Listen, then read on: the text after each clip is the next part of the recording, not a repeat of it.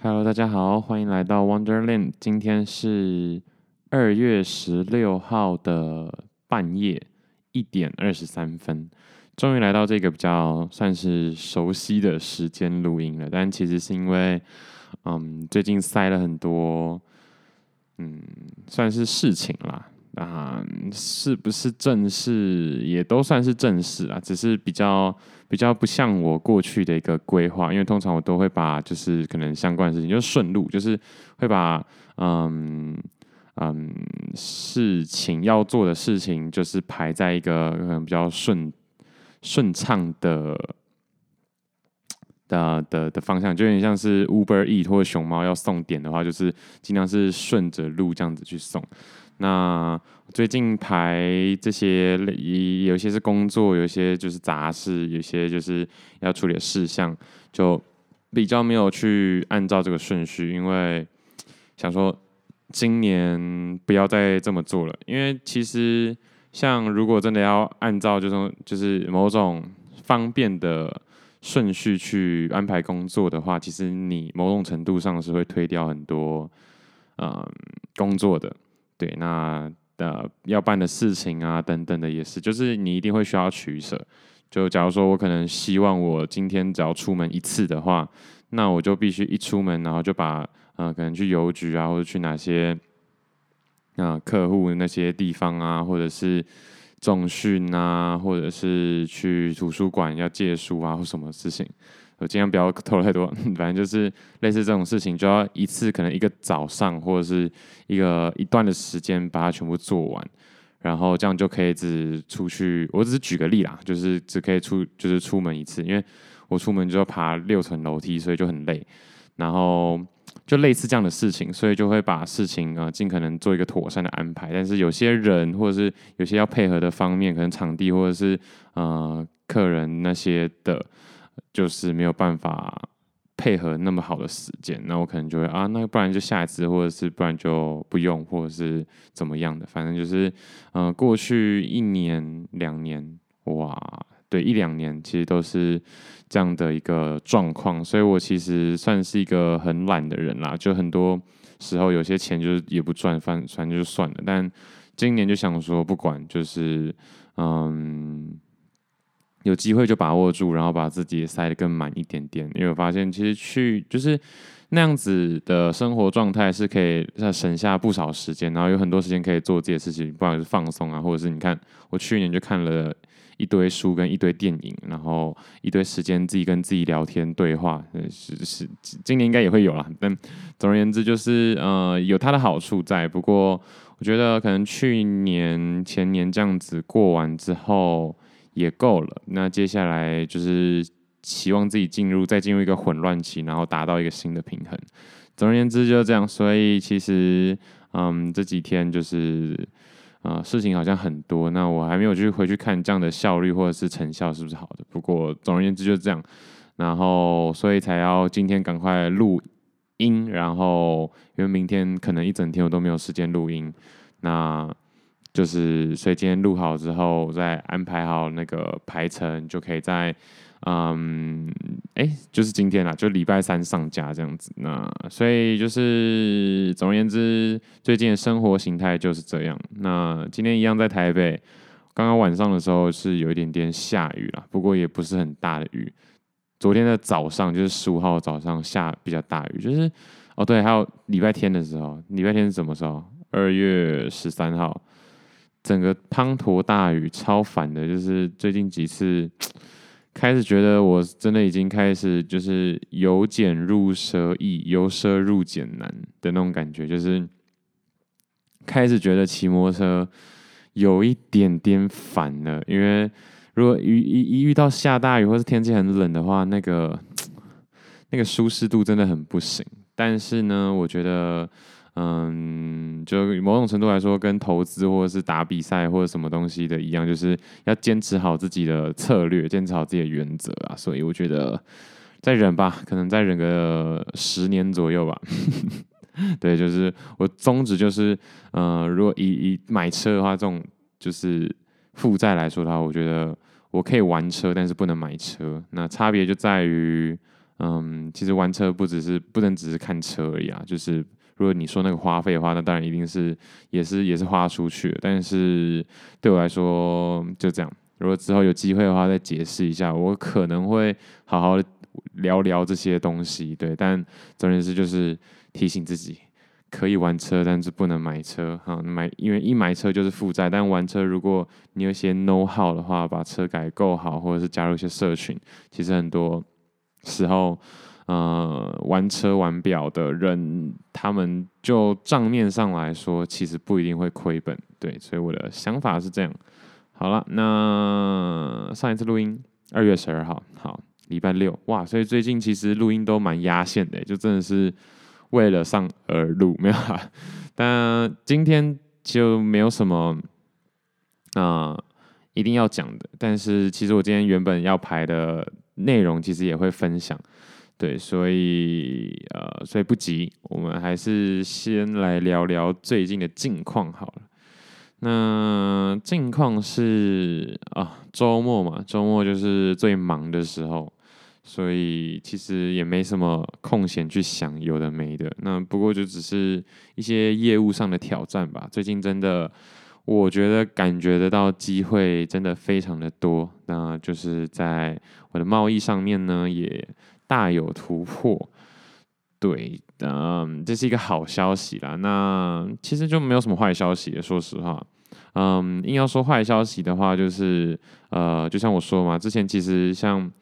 嗯、像贸易的东西有一些太麻烦的 case，我就想说算了，嗯、不接，就是也就冷处理，或者是说，嗯，反正就是宁可不去操心那一块啊。那现在的话，其实，嗯，这一个月多两个月就觉得什么都稍微了解一下好了。如果这一单真的很麻烦，那其实应该也有他的需求，所以就越了解需求的时候，会发现。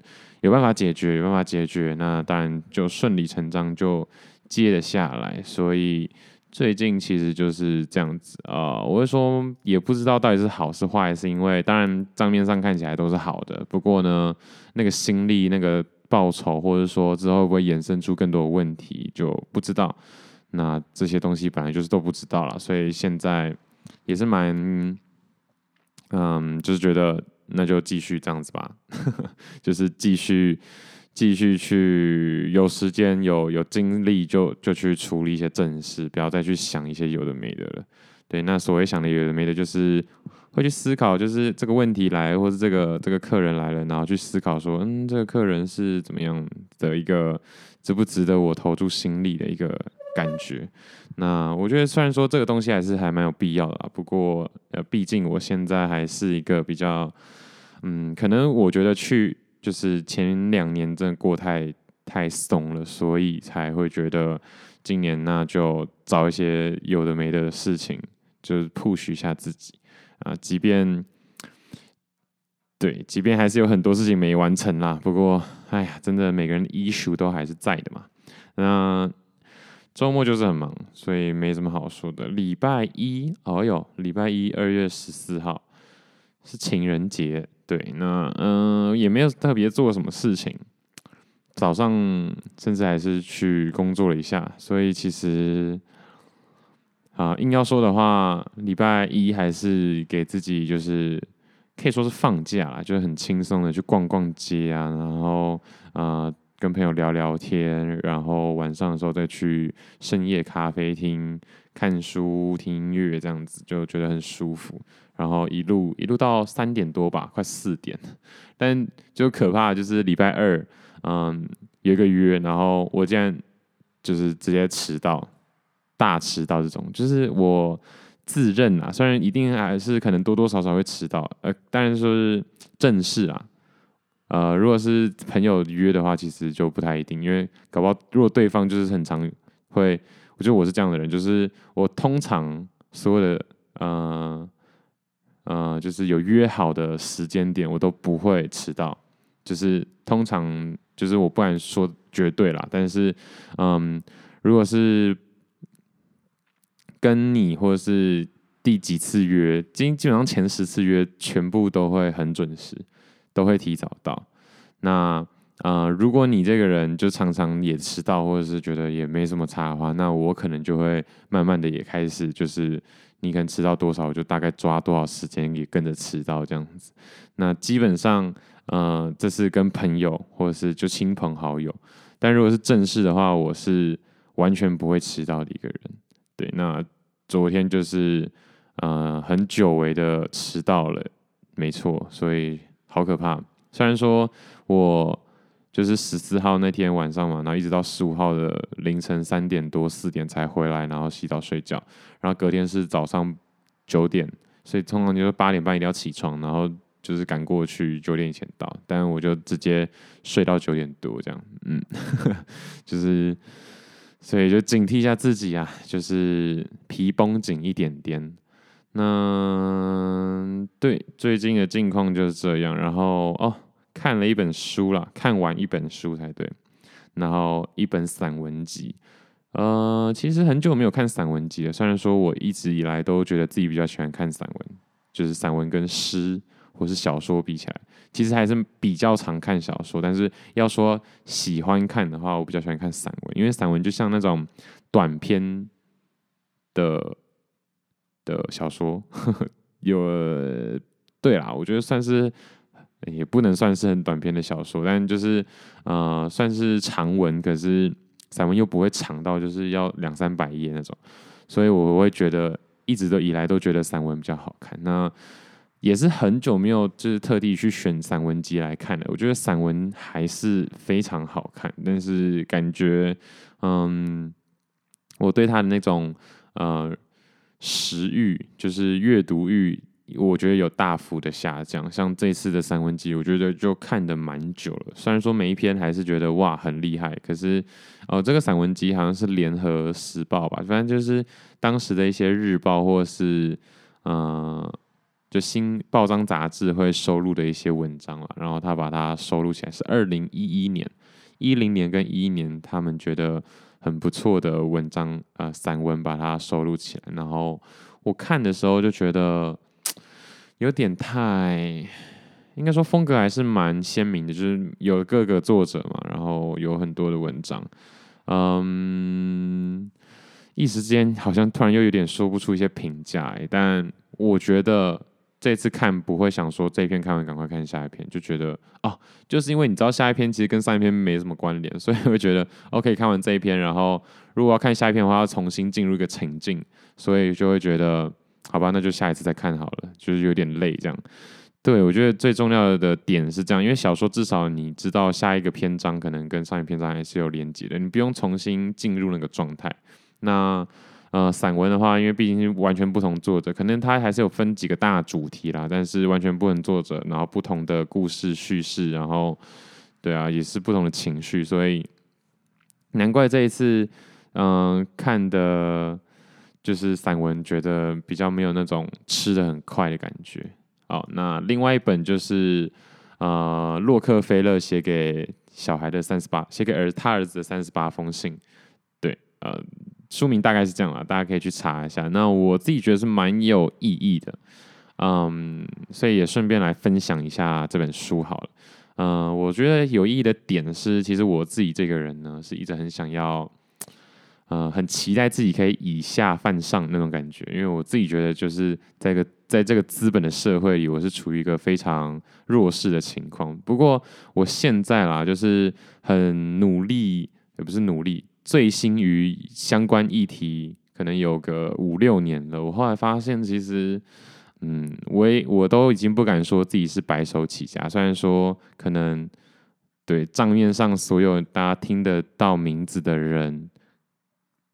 或者是听得出来是白手起家的人，可能都比我有一点，就是在资本上比我有点优势。但是，真的到底要怎么样定义去去定义白手起家呢？就是我近期最大的一个心得是，我听到白手起家都觉得有点过了。就是啊，你这样也算白手起家？就是这样，你怎么对得起那些真的很啊、很弱势的人，对吧、啊？所以。就是这几年的心得起来，是觉得“白手起家”这个词有一点，有一点不舒服啦。但也不会说讨厌，但我自己就是在我自己的日记里啊，会就是慢慢的也提到，觉得以后如果真的 someday 真的有一些作为的话，真的会觉得不要说自己是白手起家比较好，不然的话就是对不对？有一点太太怎么讲？太给自己脸上贴金，然后又有点太啊、低估什么叫做真正的白手起家了。对，但是我自己，我觉得可能我的想法也开始有一点点问题了，因为我觉得就算是王永庆、郭台铭，可能说呃王永庆啊那种以前的人，什么国小毕业而已，然后还是可以呃有建造台塑嘛，真的很厉害，这样子也是白手起家。但我觉得也不是啊，就是王永庆只是学历低而已，但是他们家也是也是地主哎、所以。怎么说呢？所以也就是说他，他玩的游戏，因为他毕竟是玩企业的嘛，就是企业，就就是那种资本的游戏，开公司的游戏。他们家是地主，也就是说，他们是有他是有筹码去玩这件事情的。所以这无关你是不是国小毕业、国中毕业，还是有没有念到大学。就你玩的游戏，你有这游戏相关的筹码，你就是玩得起这个游戏啊，懂意思吗？就是就像风之谷好了，你说哦。那所有人去玩风之谷都是白手起家，啊，所以如果玩风之谷玩到很 很厉害的话，都是白手起家。嗯、这么说也没错。可是万一你封闭有两亿呢？对啊，那你也可以说，可是谁谁谁拿的是新台币，他根本不管你就是风之谷里的封闭，所以你才会说你是白手起家。因为我都没有氪金哦，我都是靠封闭认自己赚来的。但是，呃，你一开始就有可能三亿封闭的话。你这样还敢说自己白手起家？你跟氪金的人比起来，那当然是说，当然是稍微有一点厉害啦，就是跟氪金的人比起来。可是你就是玩风之谷啊，那你有封病，当然就还是有一个技能的优势，就是类似这样的比喻，不知道大家有没有觉得 稍微贴切？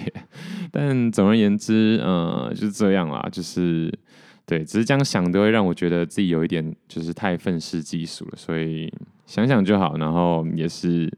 嗯，尽量在 podcast 就是稍微说一说，然后抒发一下，就过去就过去。那今天其实最重要的是想要跟大家分享一个东西，叫做声音银行。嗯，那这是我自己在网络上就是会偶尔看看一些网络文章嘛，或者是一些别人的网志。那这个文章呢，就是标题就是这种标题，就是会把我吸引进去的一个标题，就是。你知道他的标题是这样，他说：“你知道自己其实很富有吗？你的日常其实是他人的稀缺。”就是我觉得，哎，说的很有道理。那我看看他在讲什么一个故事。那他就提到，嗯，一个多年前已发引发全球疯狂的一个事件，然后到现在也还记得。我记得那应该是在国小国中。左右的事情吧，叫做冰桶挑战。我相信啦，因为在听我的 podcast 的人，应该大部分就是我朋友。我朋友的话，那就是你们，就是跟我年纪差不多。那年纪跟我差不多的话，就是应该要还记得，就是这个冰桶挑战。我记得那时候很夸张，那时候好像是 FB 的年代吧？是 FB 吗？要不然怎么 tag 人？应该是 F FB。反正就是那个那个事件开始，呃，激起了大家原来就是事情是可以这样传的。我忘记那时候是用什么媒介，因为那时候其实我不太用电脑，其实我也不知道为什么会被点名。但总而言之，冰桶挑战我没有记错的话，就是就拿一个手机或者什么东西来录你，然后你就被就拿一个冰桶，然后把自己就从头上淋下去，或者你跳进一个冰桶里面，然后冰桶挑战完之后，然后你就要点三个人说，呃，叫你们一起，揪你们一起来冰桶挑战。超蠢，但是，诶、我没做，就是我是一个没有爱心的人，不好意思。但好啦，我是蛮有爱心的吧？哎、对，那时候我忘记有没有要秀什么，好像有。你冰桶挑战完之后，倒完冰桶之后，你还要秀那个你的捐款证明。对对对对，我记得我我好像有捐钱，但是我没有去玩，因为我就不想 take 人，然后我把自己淋湿湿，然后还要去 take 别人。但其实那时候的心里。那是国小吧，还国中啊？真忘记了，年纪有点忘记，但是事情还是记得。就是我觉得，嗯，捐款还是还蛮不错的。就是，嗯、渐冻症嘛，就是渐冻人啦，叫什么？呃，运动神经元疾病，就是俗称渐冻人。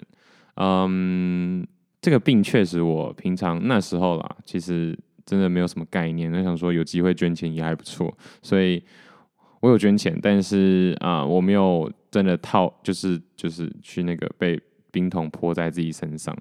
哦，然后我要我要提的是，就是那时候其实还是有一点点心里会想说，哎、我会不会被点名啊？就是你知道那是一个。那这个，我现在真的不会。现在现在那个 IG，前前一阵子不是还说什么五年前自己或者什么要点要点谁要点谁？现在就是感觉干真的拜托，不要不干我的事，不要不要不要想起我这样。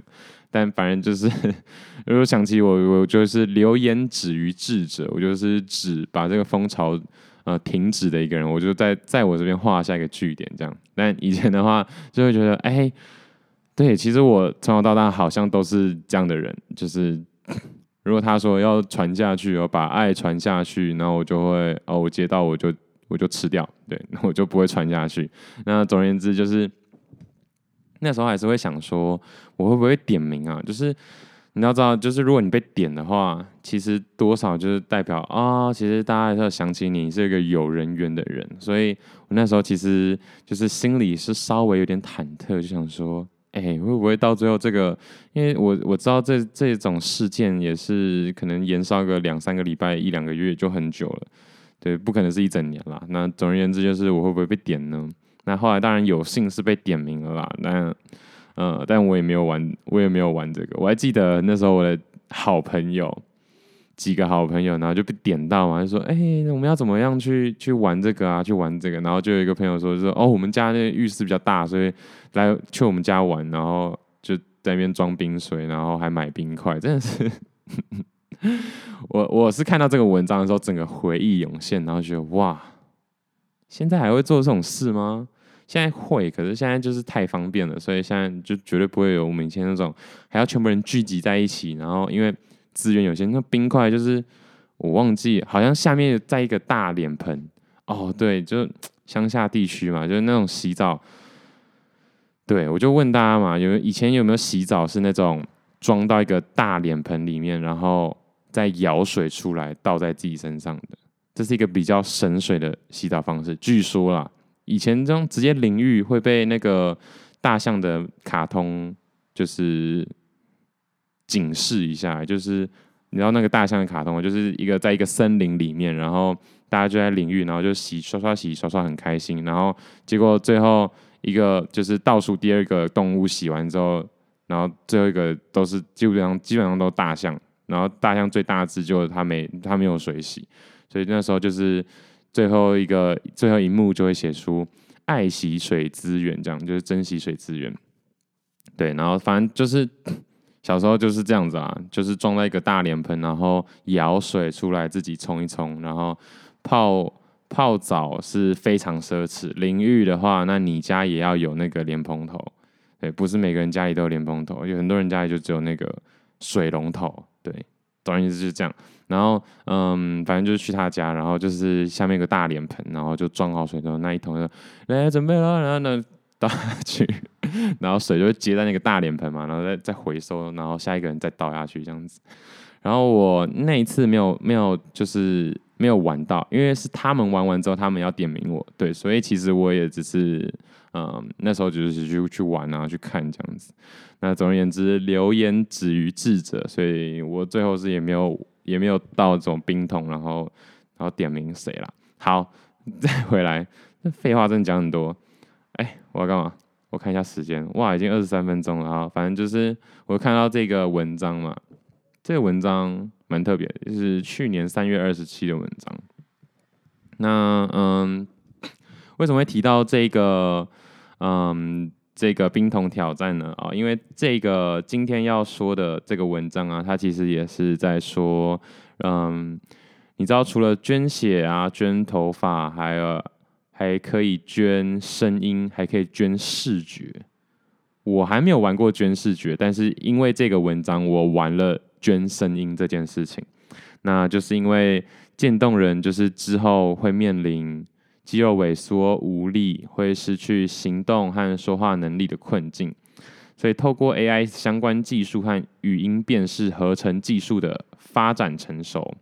科技可以慢慢的协助渐冻人运用其他人的自然语音进行发声，真的是 科技始终始于人性，就是这真的是科技的美好诶，我觉得就是我们这时代的红利啊，所以其实真的不要要求太多，相较于一百年前，我们真的是非常非常幸福啊。好，突然有感而发，不好意思啊，那那。台湾的中华民国运动神经元疾病病友协会，刮胡渐冻人协会就发起了语音银行的活动，只要使用附有麦克风的笔电或手机，就可以透过一组六句的录音捐献自己的声音到语音银行。此外，这个服务也对于哎呦要求我那个窗外面不知道什么东西爬过去，吓他一下好了，好可怕。然后呢，就是。嗯，我说到什么？啊啊，捐献自己的声音到语音银行。啊，此外，这个服务也对于捐献者本身有益处，因为如果哪天我或者是捐声音的人因为疾病而导致声带受损，或者是失去发声能力，类似的技术可以重现自己的声音，也可以留给家人声音遗产。其实做 Podcast 就是我想做的声音遗产，所以，嗯，他学我吗？好，没有啊，但其实这种事情真的自己觉得哇，我好像先知不是先知啊，就是了求生万，就是原来我这么早就想到的事情，其实对早就有人想到了，而且说不定还是这种几百几千年前的人就想到，只那时候科技没有办法帮他完成这个梦想而已，所以真的不用觉得，应该说自己真的还蛮渺小的。好，回来，然后就是。用熟悉的声音，在自己离世后也可以陪伴最亲爱的家人，应该是最美好的记忆了。对，这是看了好的地方的话，是最美好的记忆；但看坏的地方，就是觉得哇，好可怕！你永远，你让你的家人就是离不开你，或者是说，你让你的家人一直留留在有你的那个回忆啊，或者是记忆当中，其实也是蛮可怕的。所以，嗯。我觉得这句话啦，就是用熟悉的声音，在自己离世后也可以陪伴最亲爱的家人。我现在以我这种，嗯、就是我是悲观者的角度来说的话，就会觉得，拜托放过你亲爱的家人，这样不不一定要就是 用熟悉的声音硬要留在他们的，就是在你离世后硬要留在他们身边，对吧？所以，但我自己就是怎么讲，这是我自己想做的事情啊，所以我出发点并不是说哦。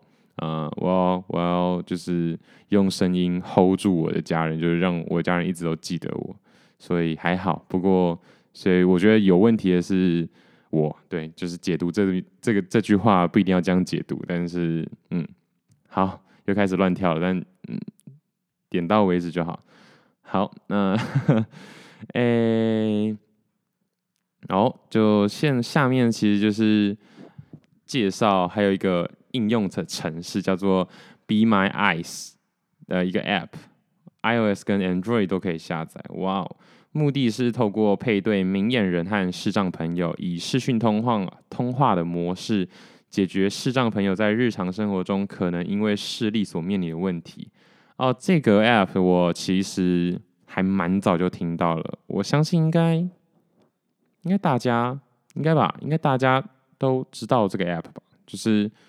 对，就是，就是，就他会开，就是视障朋友会开这个 app，然后让呃有时间有空的人，然后用就透过手机的镜头，然后告诉他，哎，这个东西怎么样啊？就是嗯，可以可以贴足够邮资的邮票啊，或者是远端设定网络路由器啊，将待洗物按照颜色分类等等的的的家务事或是生活的内容啦。目前全。这个是文章上面写的。目前全球已经有个十百千万十万二十万人左右的盲友和个十百千万个十百千万十万百万三百六十几万的志工加入服务。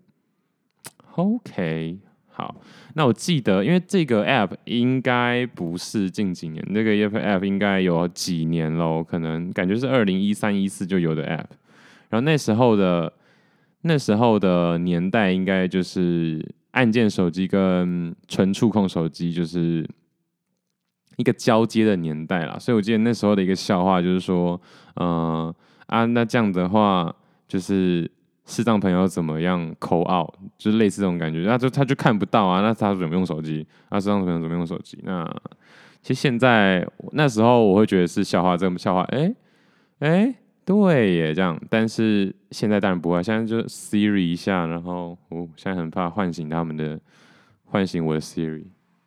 好，反正就是现在就是什么 Alexa 是吗？然后什么 Siri 一下，就大概就是。他就会回应你了，所以其实这个问题现在就已经不会是一个笑话了，就是一个很蠢的问题，对，就会被当智障。但是在以前那个年代，真的是一个笑话，就是说，哎、对耶，突破盲肠这样，嗯，哎，以前的笑话真是，以前这种这种讲这种这这种句子，那时候那时候会笑的人。那时候真的会笑啊！我说其他人，现在可能大家就是梗图啊，是迷因这种等级已经越来越高了，所以现在这种这种冷笑话其实是已经不太会笑了。不过我那时候就不再笑了，对，我那时候就没有再笑了，我都笑一些奇怪的点。好，呃顺便自我介绍一下，好，没事啊，就是嗯，OK，那这个文章最后就放了一个声音银行的连接，所以呢，我就。去玩了一下这个连接，嗯，这个连接其实应该说这个捐声音的过程不难，对，呃，只是会蛮花时间的。那它上面也都有写啦，其实就是你点进去之后呢，反正它就会开始连接你的麦克风。那刚好我有一个比较不错的麦克风，所以有一个优势在。然后它就会给你需要念的句子啊，然后。嗯、跟着念朗诵一组六句，一分钟内就是可以上传的。不过，呃，注册完你可以就是分段录了，因为它一次可能要录一千个句子，差不多三十分钟。那你有些人可能没有那那个美国时间啦，对，大部分人是忙很忙的人嘛，所以他其实是可以呃可以暂停，然后你之后再登录回来，然后再继续把它完成这样子。对，所以就推荐给大家啦，这是一个。算是有意义啦，就是对吧？我这频道宗旨就是找乐趣，然后帮你的人生找意义。对，那帮助别人就是一个最大的乐趣跟意义所在。对，虽然我好像整天就在嗯听黑胶啊，或者是去车聚，但底层逻辑是与人接触，底层逻辑是啊、呃、和各式各样的人协作，听他们。热爱的事情，然后听他们分享他们喜欢的事情，让他们有一个舞台，我当听众这种感觉，对，就是你看我就是这是我初衷哦，哈，所以不是说我整天就是呃哪里好像很好玩就跑去哪里，其实我我其实还好，我觉得嗯真的就是你的 adversity 吗？对，应该是吧，反正就是你的那种困境吗？你的困难。就是你的力量，就是怎么讲？我只是听英文，但我很怕我说错，所以就算了。反正就是，嗯，有一句话是这样讲啦，反正就是，呃，重视你的问题，或是重视你的困境，就是重视你，嗯，你觉得是一个很无法解决的事情，因为那就是你的力量，因为你就越有，嗯，那个渴望，或者是你越有理由去解决这个问题，而你一。旦解决了这个问题，你就会在这个问题上成为专家，然后你就可以帮助到非常多的人。所以其实我就是啊、呃，一直在在审视自己哪一个关卡，呃，哪一个关过不去这样子。那说实话啊、因为现在 Podcast 啊，身边没有人，所以我真的觉得这是实话。我觉得说实话，我的人生里其实没有什么我过不去的东西，但是呢。但是我相信很多朋友，或者说很多跟我聊过天的人，一定觉得哪有你不是怎么样怎么样，或者是听我 podcast 的人就可能就会说啊，你不是就是一直在呃研究什么稀缺或者是什么呃觉得觉得自己哪里很不足啊，或者怎么样的问题吗？对，呃，我必须说对，但是那些我自己觉得都是很表层的东西，怎么讲啊？就是。其实有已经有一点鸡蛋里挑骨头，我就是硬要挑骨头了。因为我有说嘛，为什么会开始了这一段路程，是因为在嗯、呃，可能大学之前，我真的是也不知道自己要干嘛。我没有真的很想做事情，我知道我有擅长的事情，我知道，嗯、我有不擅长，我知道我有做了会开心的事情，我知道我有事，我有些事情是连碰都不想碰，可是我都找不到理由去做哪一个事情。对，我觉得最最夸张的时期是，就是那时候真的是完全没有情绪，我会觉得啊，有什么好哭的？啊，有什么好笑的？呃，为什么大家要一直看书？啊，为什么大家会觉得？突破盲肠很好笑，对，所以其实现在真的好很多了。现在，嗯、但是好很多也不是说就是我突然都真的懂了，而且而是我突然理解为什么会笑了。我可以去尝试，大家就为什么会对这个议题会笑，会会哭，或或者是会有这样的反应。对，我就是一直努力的让自己设身处地的去站在别人的。角度看世界这样子，所以我觉得现在好很多的另外一个点是我，我其实啦，我觉得现在的社会啊，不管是物质上啊，还是好就是物质，如果只分物质世界跟精神世界的话，物质世界已经越来越富足，已经富足到大家其实开始应该啦，会有越来越多人不知道我这辈子到底在干嘛。就是他，就为了买房子吗？就为了赚很多钱吗？就为了开心吗？就为了爽吗？这种就是活在世界上，然后会开始觉得生命的无意义感非常重，所以才会很多人就啊，那算了，那我就去就签下去去当，就是即便没有很想当军人的人，也签下去当军人；即便没有很想当工程师的人，也签下去就当工程师。这样，对，反正就是至少是做啦，就不要没事做就好。啊，就有钱赚不赚这样，就是嗯，我自己觉得这样的思维有问题。我不是说行为有问题，因为就是有些人就真的想得很清楚了，他他就想当工程师，或者是他想得很清楚说，哦，我就是为了啊、呃、这几年就是先在工程师就先当个工程师，然后多存一点钱啊，然后然后这些钱。就是有子弹去做我真的想做的事情。Anyway，其实都是，嗯，都是很不错的。那只是说，我觉得应该也是蛮多人，其实也没有这样想，或者是说，他可能是乍听下来是想得很很明确，没有，我就是要先要先多存钱，然后，嗯，然后可能买房子，然后是多存钱，像我一样。就是之前会说，我就先多存钱，然后存够钱之后，就可以去环游世界这样子。乍听起来好像就是已经很有目标了，或者说，呃，知道自己在干嘛。但实际上，你真的想买房子吗？或者是再往回推，你真的想环游世界吗？难道就说不定环游世界只是因为大家都觉得哇，环游世界好酷哦，所以你就跟着环游世界？对，就是其实只是一层叠一层啊。